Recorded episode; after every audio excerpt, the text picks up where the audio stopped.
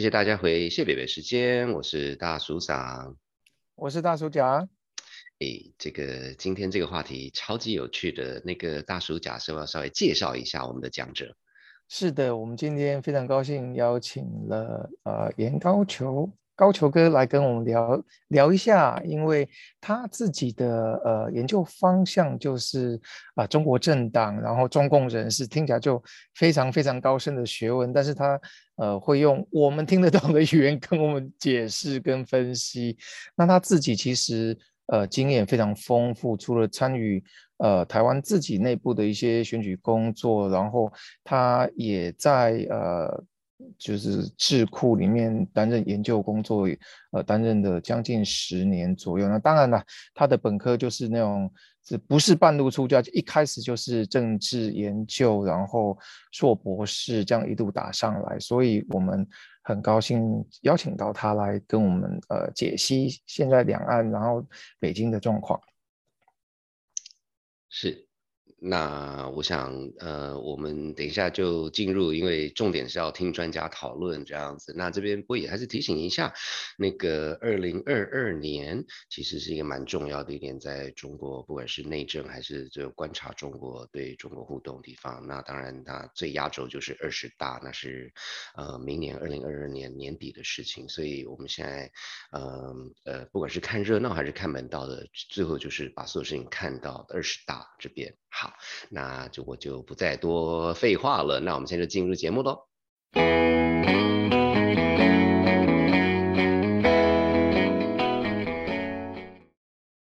各位听众，我们很高兴今天邀请到一位重量级的呃讲者，是言承旭的堂哥严高球。高球哥跟大家说个好。呃，两位大叔好，大家好，我是严高球，没有到重量级啦，不敢不敢。我所谓的重量是是那个身份的重量。高球哥是又高又帅有名的，所以所以跟大家报告一下。对对对对对对，没关系，在这边我都承认，毕竟这边我们大家看不到脸嘛，我都 都不否认。那今天请高球哥来跟大家聊一下，就是。因为最近大家也知道，就是这个呃美中关系，然后呃两岸关系都一副很紧绷的样子。那高球哥来跟我们大家解析一下，就是说二零二二这个数字来稍微解码，它到底对我们住在台湾的有什么重大的意义哦？就是说对我们台湾的重。重要性是什么？然后，作为我们这个太平盛世的台湾听众呢，我们为什么要需要关心这件事情？那就请那个高球哥先简单的把这个 stage，把这个场面先让大家了解一下。好，没有问题哦。那呃，提二零二二，当然不是我们要选举啊，我们的选举不在二零二二，我们的选举大选基本上是就是四年一次。但基本上是我们的对岸，我们的邻居，或者是你要说呃沦陷区，或你要说西台湾都可以。他的就是呃中国共产党啦，他五年一次，五年一次要做党代表大会，那这基本上也会是他们就是这个官员人士换血的很重要的时机点。所以呢，对他们来说，这会是一个呃。新的可能会有新的领导班子，会有新的一群人上台来执政，这样的一个时机点。那对台湾来说很重要，当然是就是你的邻居要换人当家啦。不管你觉得这个邻居对你是血浓于水，还是你觉得他是恶邻居的都没关系。但是邻居要换人当家了，我们总是要稍微。关注一下，毕竟我们很多地方跟他们有一些脱不了的关系哦。不管说你要跟他们做生意，还是说，呃，他每天要派军机过来绕，anyway，反正我们有太多关系跟他们是脱不开的，就在隔壁嘛，我们就是隔壁邻居，跑不掉的。所以我们要关心一下，到底隔壁邻居接下来要换谁当家。嗯嗯嗯，那这个就是一个全面，呃，有点像是全面改选的概念，就是这是我们台湾所谓的，我们外面外界他们自己也称是什么十九大、二十大的概念吗？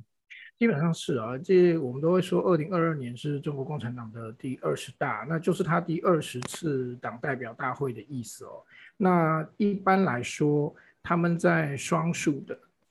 这个党代表大会基本上是会做一个完全的换届的，因为他们一届是五年，那通常一个团队，比如说我们以前呃江泽民跟朱镕基，然后胡锦涛跟温家宝这样的一个一队的这种执政团队，通常是待两届十年。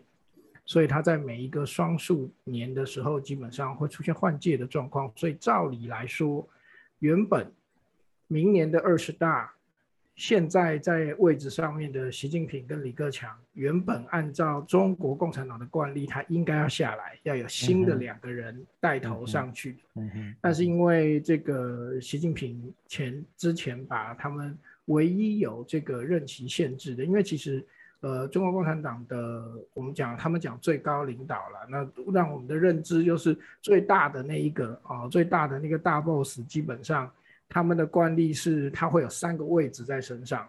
一个是党的哦，就是中国共产党的总书记；一个是政府的，那就是中华人民共和国的国家主席；再来一个是军事的，他们叫中央军事委员会的主席。基本上这三个位置抓在手上，你就是最大的那一个。嗯，那现在是习近平嘛？但这三个位置其实原本只有国家主席这个位置是有任期限制的，因为他们的宪法是有写两届十年。嗯，原本啦，原本，所以那个就变成所谓最高领导人跟整个一届的领导班子的任期限制就两届十年。嗯哼哼哼。但习近平之前修宪把这个拿掉了。所以基本上他就没有任期限制了，所以基本上大家都认为明年啦二十大，习近平应该还会留着，他应该会继续做下去。这也是为什么大家觉得他继续做下去的原因，因为他把唯一的那个任期限制都拿掉了。嗯嗯，哎，不好意思，这边可以请教一个很外行的问题哦，就是说，呃，当然，就像那个高球哥讲到的，他去修宪，可是这个在宪法一直都是这样子吗？还是说这也是，例如说是小平同志之后的事情，还是怎么？基本上应该，他们他们的宪法基本上本来就有写定，那主要是一九八二年确定的这个宪法之后，嗯嗯，那基本上在这之前啦。其实你说比较稳定的，大概真的就是邓小平之后。嗯哼，在邓小平之前，基本上甚至连我们刚才讲那个三个位置都不是固定的。嗯，就是不见得像邓小平其实没有做过这三个位置。啊，是吗？啊，呃，邓小平只有做过中央军事委员会的主席，嗯他其实没有当过后面的两个呃前面的两个位置。嗯，那是因为在早期他们的所谓的最高领导人这件事情。不见得是哪一个位置，嗯嗯嗯，哦，那当然就是党的那个总书记很重要，国家主席也很重要，可是很多时候军事委员会是最重要的，因为拿到枪杆子的、拿到拳头的人 最大条嘛，是是是，那只要是大部分我们可以认为是邓小平之后这个制度才是比较稳定的，是是是，我记得当年任期限制，嗯。嗯，这呃，请问一下，就是我记得当年好像就是。呃，他们也有所谓的完全执政，好像胡温那时候好像也不是上来就立刻当了当了那个呃军委主席，对不对？胡温那个时候就对，就是我刚才讲的那个状况，在胡温的时候就有过这样的状况，就比较好玩。是江泽民那个时候一开始交给胡锦涛，两个都是总书记嘛，胡锦涛把总书记交给呃胡锦呃江泽民把总书记交给胡锦涛，但是他把总书记跟国家主席交给了胡锦涛。却没有马上把军委主席交出去。是是是是。哦，那他那个时候自己的说法是他这个叫做骑上马送一程。怕你怕你坐不稳嘛，我就是驾驭不了。哎，对对，老师傅老师傅继续看一下。走一程啊，多了一年多，快两年吧，我记得才把连军事委员会主席一起交给胡锦涛。送了一年啊。对对对。哎，不过就是说这件事情也还是还是很好奇，就是说。呃，从一个所谓呃执政，不管是谁执政啊，就是政权的稳定，也可以了解，就是说，因为其实各派系之间的角力啊等等，所以就是说，不管外面怎么讲，就是那可是反过来讲，就是说，从邓小平之后这样子的习惯，甚至他把军事拖了一两年才交出来，就是说嗯，所以所以。习近平他很明白的把宪法去修宪这件事情，那他他他很明显是没有想要下台了啊，所以所以就说这件事情他要怎么摆平啊？当然，就是从他那个时候，其实从他修宪之前，一直到他正式推动去修，但过程没有什么问题啦，因为他们以党领政嘛，基本上那个全国人大就是一个投票部队，照着过。但其实一直都有这个说法，说里面有反弹的声浪这个从他出现这个消息说要修到真正修到现在，其实都有这个说法。那但是说法是说法，如果我们单纯从就是我们站在这个第三者，我们站在外围观察这件事情上面来看的话，理论上我们都认为也觉得会吧，一定一定里面一定会有。反弹的人吧，是是是。但实际上，我们从外面去观察，我们就发现，就算有，我只能说他目前为止压得很稳。嗯嗯嗯。那这个当然原因有很多，一来是他军权抓在手上，二来是他确实在这个人事布局上面拉了很长一段时间。其实大家都觉得他可能现在才开始没有啦。其实你往回推，你会发现他很早，他从上台之后不久就开始。慢慢慢慢去把重要的位置换成自己的人，嗯，他这个动作其实已经做了很久，嗯，是已经做了十年了。所以我相信现在当然有反弹他的人，嗯，但是我必须说，就是现在在他们的就是官场体系里头，抓着重要权力、占着重要位置的都是他的人。当然，当然。那这种情况之下，我相信里面有反弹的声音啊，可是反。反弹的这些人，你现在可能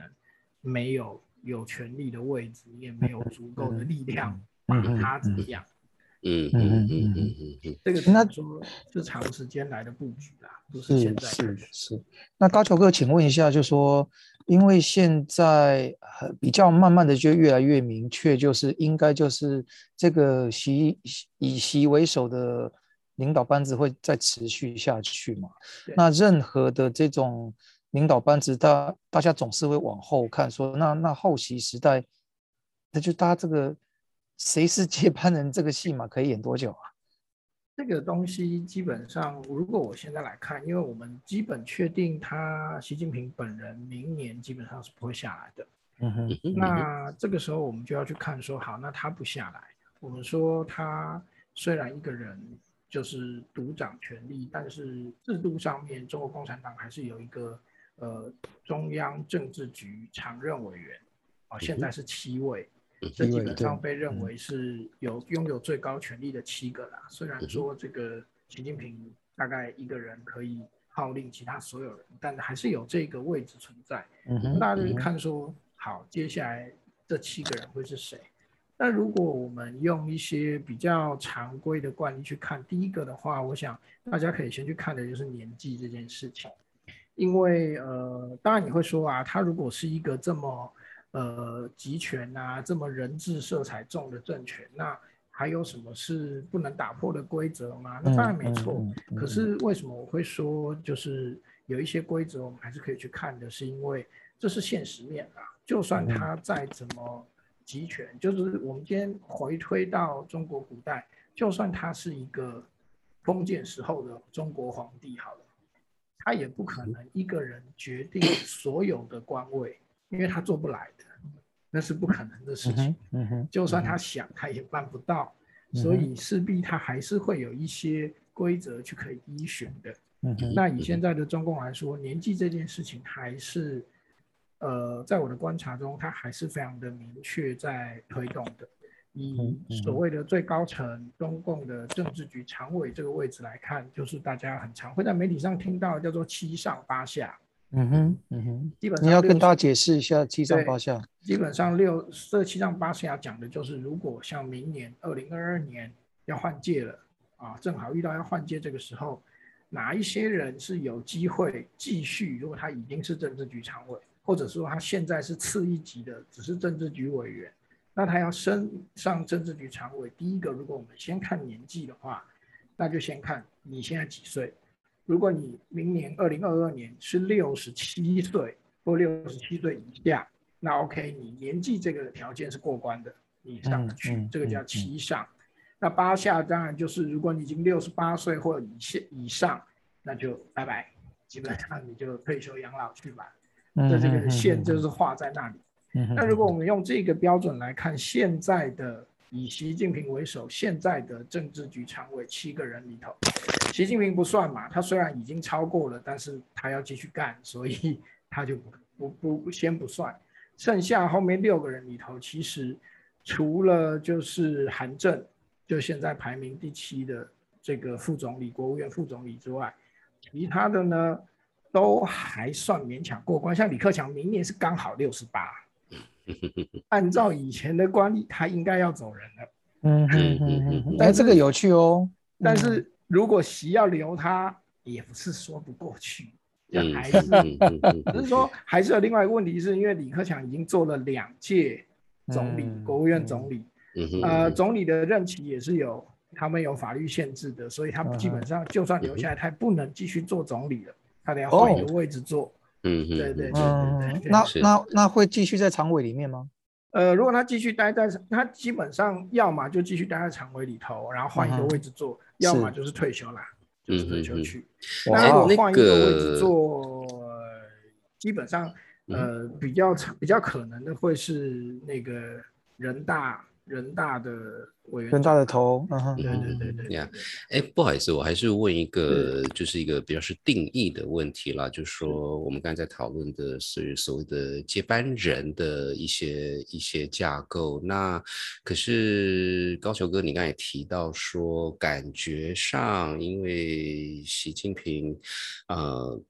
二十大的时候是不会卸任，所以他现在的布局听起来比较像是一个所谓分工，就是我是董事长啊，谁要当总经理，谁要当当什么 什么的，对，所以就说我的意思是说，这个跟接班人，就说就说所所以所以我们现在所谓的接班人是一个对于谁会有什么样的权利的预估呢？还是还是说呃，还是对于因为习就是。就是最大的啊，谁也动不了他，所以你是说太子的概念吗？呃，或者是谁是太子，还是一个专业经理人的概念？就对，就是说听起来像是专业经理人。你说呃，应该这样讲，我尝试诠释这个问题，就是说他是一个权力交棒的可能性，还是权力分配？就暂时在这个班子里面继续做他该做的事情，执政还是当宰相？还是谁当太子或是太子？哎，对对对。如如果我们如果我们只讲明年，就二零二二年这个时间点的话，绝对是谁来当宰相，不是谁来当太子。嗯，因为你想嘛，他要继续当，好，就是我们这样，如果用这个逻辑去看，然后他继续当皇帝，嗯，基本上按照中国传统，没有太多的皇帝在认为自己还身强力壮，他正要他。打算干第三任，所以他绝对觉得自己身强力壮。没有皇帝会在身强力壮的时候轻易设太子的，因为那个就是在给自己找麻烦，也也也也是找未来就是那位太子的麻烦。就这种有史以来太都很太子被麻烦是应该的，是，但是呢，他不能找自己麻烦跟找官员们的麻烦，因为官员们也会不知道我到底应该听谁的。是是是是，了解了解。所以一般来说不会这么快。对对对，这个这个有。点对，有有也许有一点小离题，不过让我想到说，其实邓小平那时候刚刚上来的时候，他也换了几次太子啊，然后那个时候也是呃，就挑挑挑到最后才是最后一棒是是姜，在那之前我们大家都知道嘛，就是有有有被换过的哈，所以这个其实。Timing 真的很重要，对，timing 很重要，而且其实很多时候你早出头也不是好事，这个这个是中国传统官场，这不止中国共产党现在，中国传统官场就是这样，你早出头都没好事啊。是是，那个时候其实不要讲到就是邓，光是习近平之前要上台之前，嗯。嗯，他一直到就是快上台之前，就是很多人都还没听过这个名。嗯嗯，根本不知道他是谁，怎么会突然从从福建跑出来一个就是 叫习近平的？哦，那是不是在他出头之前，其实如果大家还有印象的时候，那个时候最声势最大的最被大家觉得哇，好像会是太子那个人叫薄熙来，重庆，马上就会搞掉。对对对对对对，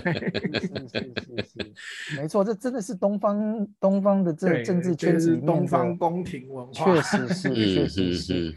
高球哥，那如果从这个角度的话，会不会我们大家熟知的这些名字，比如说汪洋也好，呃，陈明儿也好，吴春华也好，就是现在榜上有名的这几位，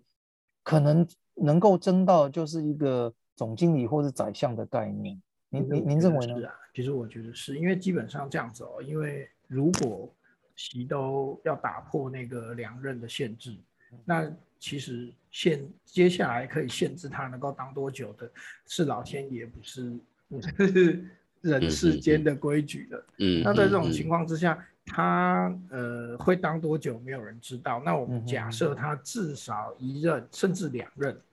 哦，就是在做五到十年的这个情况之下的话，那么现在能够有机会在明年争取到政治局常委。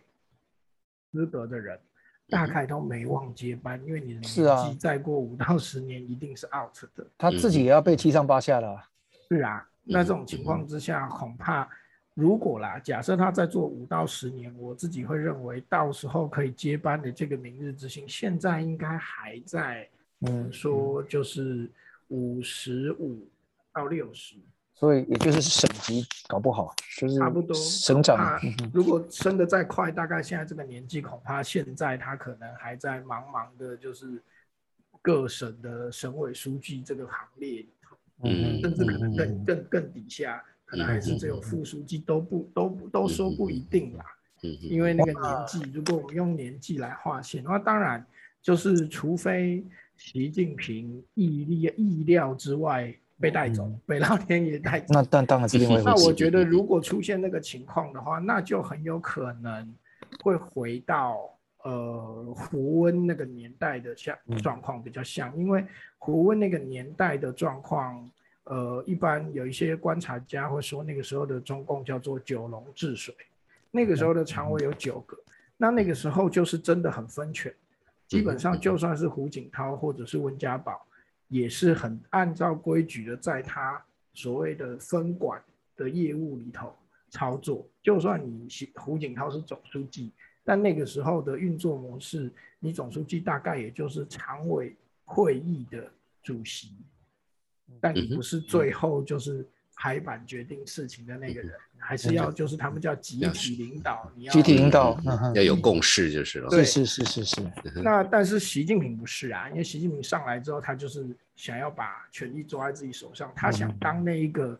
就是他不想当圆桌武士。如果胡锦涛那个年代九个人是圆桌武士的话，那习近平要当亚瑟王 你们 是我的圆桌武士，我是亚瑟王。是是是 是是。那如果他真的意料之外。在他自己的意料之外，就是还没有安排好接班就被带走的话，那恐怕会回到胡锦涛那个年代的状况，因为你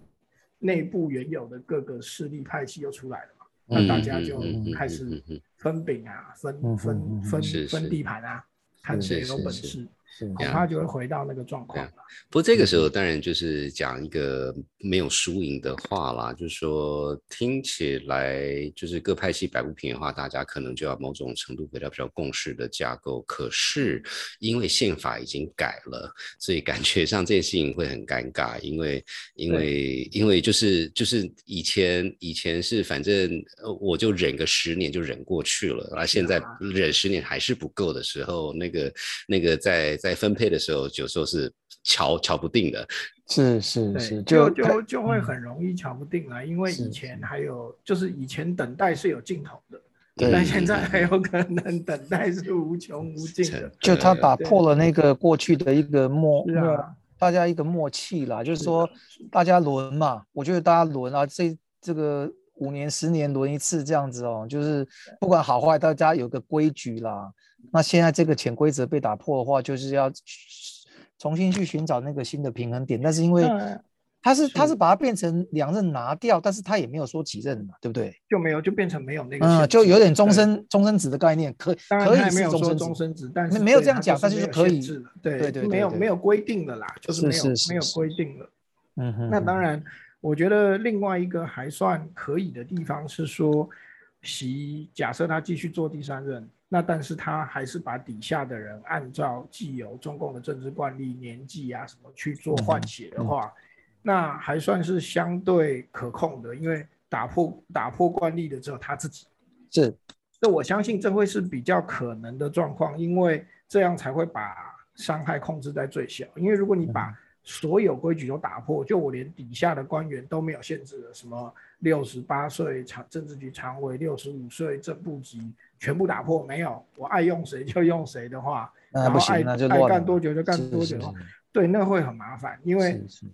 这么大，它是一个这么大国家的官僚体系，它按照该有的规矩，不管是年龄还是什么换人这件事情。它的重要性其实是在稳定上面。如果你没有办法按照这个既有的规矩，后面塞车啊，你前面老的不走，上面年轻的上不来的话，讲白了就是以后谁要当这个官？是是，对啊，所以这个可能性我觉得比较低啦。是。那如果在这个情况之下，我们对于他整体官场的人士还是有依循跟观察的这个这个。这个惯例可循啦，只是对上面那个被他自己打破的。那我会觉得有些时候这个东西还是很看人。嗯嗯嗯以后虽然没有了那个国家主席两届十年的规定，但是是不是每一个上来当头的都有本事像习近平一样啊？我要多干一任、多干两任就干？其实不一定啊，还是要看你的本事。也是。你看你有没有他那个本事，就是镇得住下面。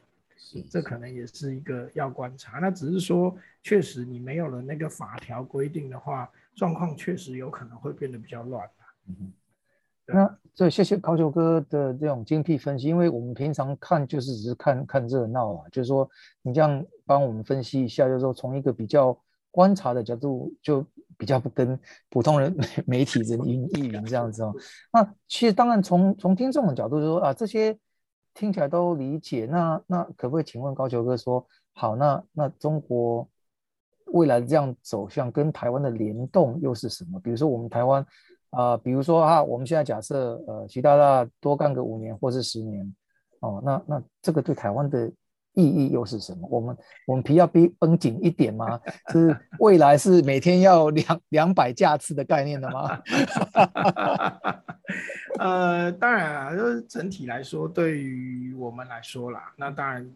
对岸就是我们的邻居，当家的换成谁，大概最大的影响就是他打算怎么对我们嘛，就是他的对台政策会没有有什么改变。那我们用比较的来说好了，如果我们比较习跟他的前一任胡锦涛的年代来比的话，其实习很明显的就是在态度上面。比胡锦涛的时候来的硬一点，那当然原因有很多，你可以说因为台湾执政的政党也不一样啊，胡的时候跟现在不一样，那还有他想做的事情不一样，胡那个时候当然也讲就是呃要统一台湾，要和平发展，可是胡其实那个时代他的整体执政的脉络，他比较在乎他的内部发展啊。嗯嗯嗯嗯，内部发展这件事情，那习当然也重视，可是习因为他讲了一个中国梦，然后他把就是呃统一台湾这件事情包在里面，是，所以他就必须展现出一个相对更强势的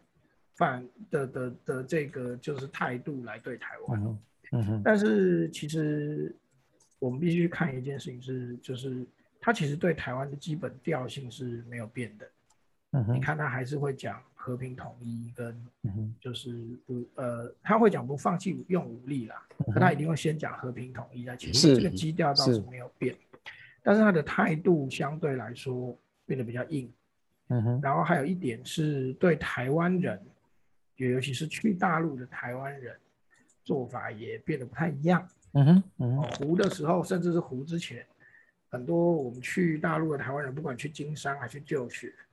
你应该都会得到所谓的台湾特别待遇，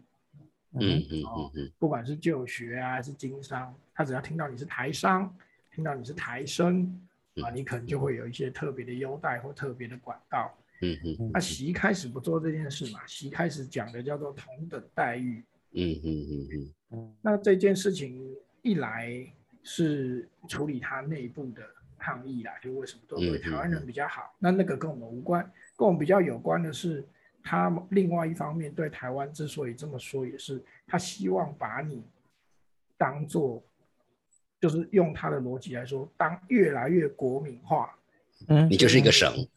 所以以前你还拿台胞证，现在是。当然还是台胞证，可是你但是身份成证你变成晶片，就是变成卡式的了，是然后是晶片式的。是是好是说呃，好听的说叫做让你方便啦，因为以前的台胞证，你很多时候你在大陆是不能实名的嘛，没错没错，嗯因为你没有身份证。那有用了卡式台胞证你就可以啦，可是那就表示你在那边台胞证的 ID 的这个编号系统，其实已经跟他们国民身份证的编号系统是一样的，对接了啦，现在都对接所以你，才能够用。是是是那，这对台湾人来说会，呃，看你怎么想。你当然也可以觉得啊，没什么差，我还是过我的生活。因为实际上，必须说，就是政权的部分不会这么容易被影响啦。因为就是我们就是独立于他，嗯不管接不接受，那我们是是独立于他嘛。你你不可能用这件事情嗯来改变我的政权，这是没办法的。可是人民的互动，跟你如果有去大陆活动的人，你就会感受到差别。是那这个当然，他试图用这个影响台湾人对大陆的看法。嗯哼嗯那实际上会发生什么效果？我是觉得效果我恐怕不会太大，因为台湾人嗯台湾人就是我们反骨呃，我们我们我们玩 玩政治跟玩选举这件事情经验比他们丰富多了，是所以是就是是是就是阳奉阴违的能力比他们强。我突然又对台湾有信心了。没有，我觉得反骨讲的讲的太斯文。我我我第一个直觉，我还是要讲一下，我觉得不会啊，那个台湾人就是小强们，没有在怕。打不死的。哎不过刚才刚刚才高球哥有讲到一点，我是自己感受是比较深刻，就是说，呃，我不知道大家时间感的感觉怎么样。我我觉得大概十年前，呃，讲中国大陆是 OK 的，但现在连讲中国大陆现在都不太能够讲，就是说在他们认为的言论尺度里面，现在是要讲内地了。其实哦就是这个其实这个很好玩啊，大家都一直觉得说，哎哎，以前不是就是最早大家说，哎，你你不能讲台湾独立，你讲台独是不行的，是是，好、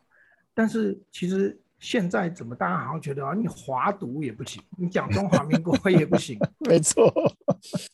其实其实我必须跟大家说，对他们来说，对他们来说一直都不行。嗯嗯嗯嗯，他们以前从来没有，对对对，他们从来没有承认过中华民国这件事情嗯，never，嗯他们从来没有嗯承认过，所以以一直都不行。可是他们以服前服毒有害身心健康啊，对，只是他们以前对台湾不说嘛，是是或者说是是呃，在在国民党政府在马政府的时候他不说嘛，嗯因为他觉得就是哦好听叫做我卖你面子，睁一难只眼闭一只听叫做我们，不要扯破脸嘛，你是讲是是是你你爱讲九二共识一一中原则，那你就你就讲，我也接受啊。可是你后面那个一中各表，我当做没听到啊。在家里表 OK 了，你不要跑来我家表。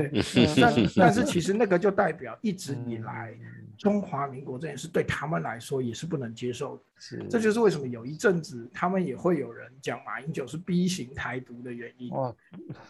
这真的是冤枉啊！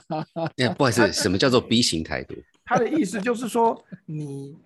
不讲台湾独立，啊，你讲中华民国，还不是一样？你就不是中华人民共和国啊，嗯你还是在搞独立啊。啊，哇，长知识了，谢谢。基本上，基本上他们对他们来说，在他们的逻辑里头啦，嗯，在他们的逻辑里头一直都是不行的，是是不所以然他们也不用，不然他们嗯也不用这么努力在国际上把我们赶出国际组织，跟把我们的邦交国啊，就是因为中华民国对他们来说也是不行的。呃，就是嗯从嗯嗯从从刚刚讲到联合国嘛，就某种程度它就是 PRC 就继承了 ROC 了。对啊，他的逻辑就是继承的、你看他就在前阵子，就在前几上个礼拜，他那个辛亥革命一百一十周年的讲话里头，嗯你看完全就是他完全把中间那段空掉，他就是讲完孙中山之后，他就要接到中共，直接进入中共是 中共是孙中山的，就是忠实追随者，然后嗯他中间那一段呢，我中间还有三十三十几年国民政府时代去哪里了？那叫军阀，他连军阀都不讲，他就不提，不见。他就完全漠视你的存在。对，然后就告诉你说，就是呃，可是中孙中山的国民革命，呃，孙中山的革命推翻了满清是伟大的贡献，但还不够，所以要中国共产党来建设新中国。哎啊，中间到底是什么不见了？这种讲法，我觉得这种比你极度极度不恰当，也完全不对。但是就有点像是他他基本上就在做两件事情啊，一个就是把你的把所谓的中华民国曾经统治过中国，包含整个大陆的事实给抹去，然后再来就是把自己直接跟就是呃孙中山或讲革命这件事情挂在一起。是是，他就把这个，他就在做这件事情啊。呃，对，孙中山是革命的先行者啊，对对对是帮他们打工的，上去啊，是他就直接挂上去啊。嗯嗯嗯，对啊。哦，高球哥，这个事情，这个事情，反正如果席还在，他就会继续做下去。是是，看来这个方向是确定的，因为这跟他的中国梦是挂在一起的。所以方向方向一致，然后力道可能会加强。对，然后会，他会更压缩，他会更努力压缩中华民国的存在空间啦。因为对他来说，他只要把你压缩到不见了，这个压缩可能在国际上，可能在历史陈述上，就像他刚才他要去抢那个，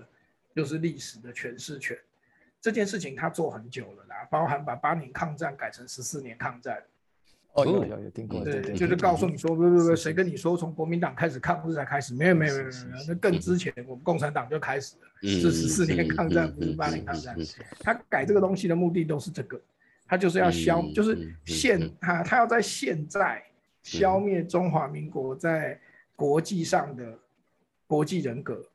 甚至他还要把过去中华民国的。存在事实给抹消掉，他就在做这件事情啊。嗯嗯，因为他只要能够完成这件事情，他就可以把台台湾必须回归中国，而且是中华人民共和国统治下的中国这件事情给合理化。嗯嗯，对，好。那那我们。谢谢 这一段 非常精辟的分析，我们都太震撼了，讲不出话来了。讲完全，人家让大叔讲不出话是很可怕的事情。那不然我们今天就先到这里，然后我们两位大叔等一下再再回来。嗯，谢谢，谢谢。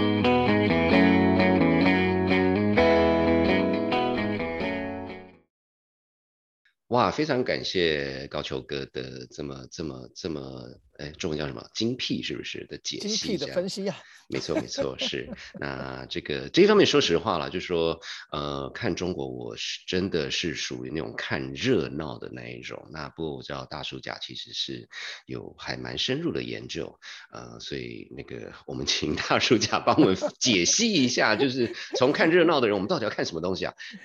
我觉得，因为大市场我们两个有聊过嘛，就是说，那习大大二零二二到底是他要挑的是太子，还是还是宰相，或是总经理？那那你觉得高球哥这样子一番的论述，有有有帮你解答吗？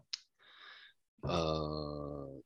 这个当然，这个都是都是事后才知道对错。如果如果是要开赌盘的话，我是赌这个他要找宰相了。啊，就叫个总经理，然后他继续当董事长的概念啦。对对对对，董事长随时可以把总经理换掉的的意思之类的之类的，这样也挺好的。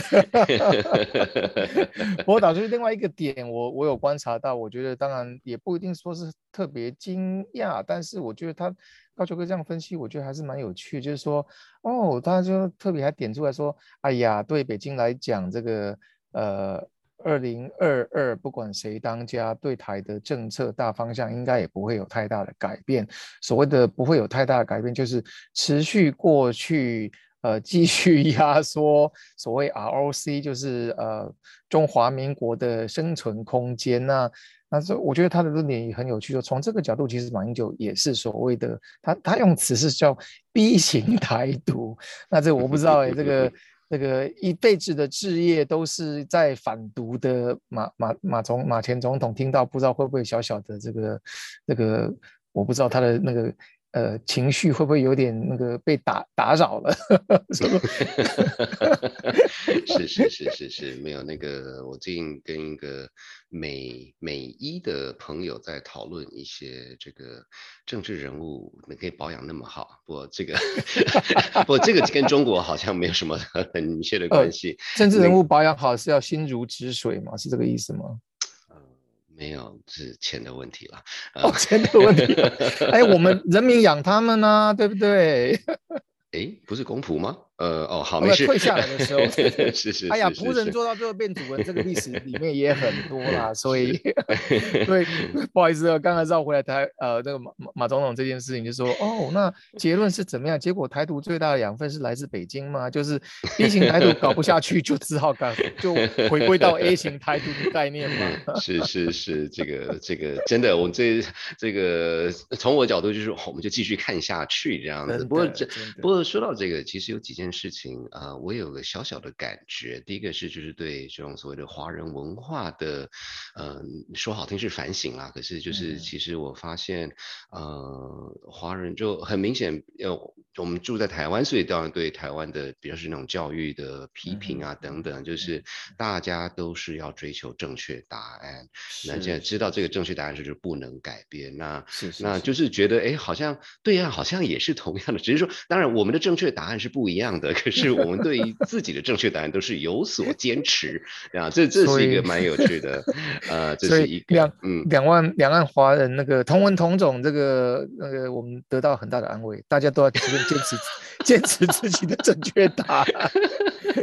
是这样，嗯，是这样，有没有好我是不知道。不过另外一个我觉得也是很有趣的。那当然这个就是，呃，在跟高球哥讨论的过程里面，我一直在想说有什么是我我可以比较，呃，就是我自己也比较了解一点有那个所谓的 parallel，就是有一个哦，就哦，就是像这样子的事情。是是是。那我其实是有想到这个，就想当年了，嗯，那个美国就二次大战的时候，美国。因为突然间要打日本，呃，从从美国人的角度了啊，就怎么突然间啊就不知道日本到底是是圆还是扁的，然后他们找了很多专家，呃，去很深入的去，就是以可以的范围内去研究日本是是的文化哦等等。那其实有还蛮多蛮蛮有名的书这样子。是是。那当然很有趣的是说，从这个经验里面，呃，等到当然美国是战胜嘛，所以他们后来就驻军啊，大家知道现在都还驻军，所以。所以，在这个文化人人类学界里面，他们对这件事情有很大的反省，就是他们都错过了什么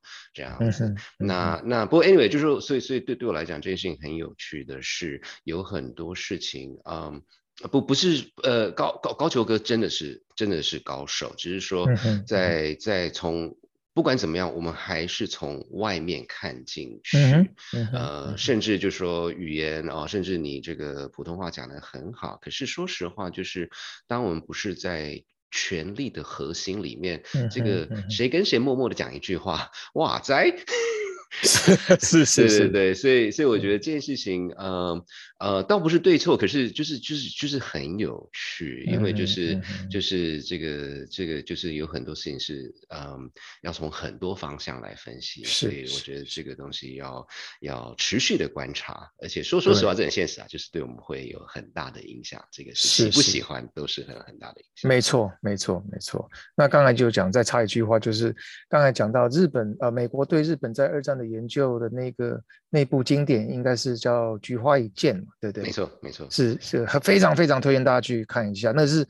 非常非常经典，研究日本的呃思维方式跟呃社会社会的行为模式，呃一个非常经典。那当然后来也也被批评很多，但是在短短的那个时间里面，他他就是提出这样的论述，是是非常非常某种程度也是很精辟的一个分析了。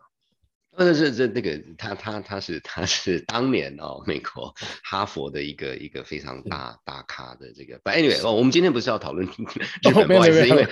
因为其实就是说，对对对，就是就是一个一个一个一个 comparison，一个一个对照的概念这样子。好，那这边也跟大家报备一下，那个我们还会请那个高球哥继续帮我们分析厉害的东西这样子。好，那所以我们今今今天节目先大约到这边。我们第一个还是要感谢我们厉害的制作团队。呃，这一季的音乐是呃，除了制作节目之外，音乐也是我们团队的 Oliver 选的。对，那我们要谢谢其他的制作团队的团员 Ariel、Hannah 跟 Lisa。嗯，对，然后我们下个礼拜三的那一集呢，我们还是回到创新的这件事情，而这是很酷，因为其实很多人想说创新就写软体啊，还是什么东西？不，还有专利，专利其实是一门学问，而且专利你只要做得够好的话，你可以就躺着赚钱，所以请大家多多期待。呃，那如果您喜欢写的时间，请您在这个收听的平台上。呃，订阅打五颗星，按赞与留言。那这段疫情里，请大家要好好照顾自己跟身边的人。我们也祝福大家平安健康。嗯，谢谢，拜拜，拜拜。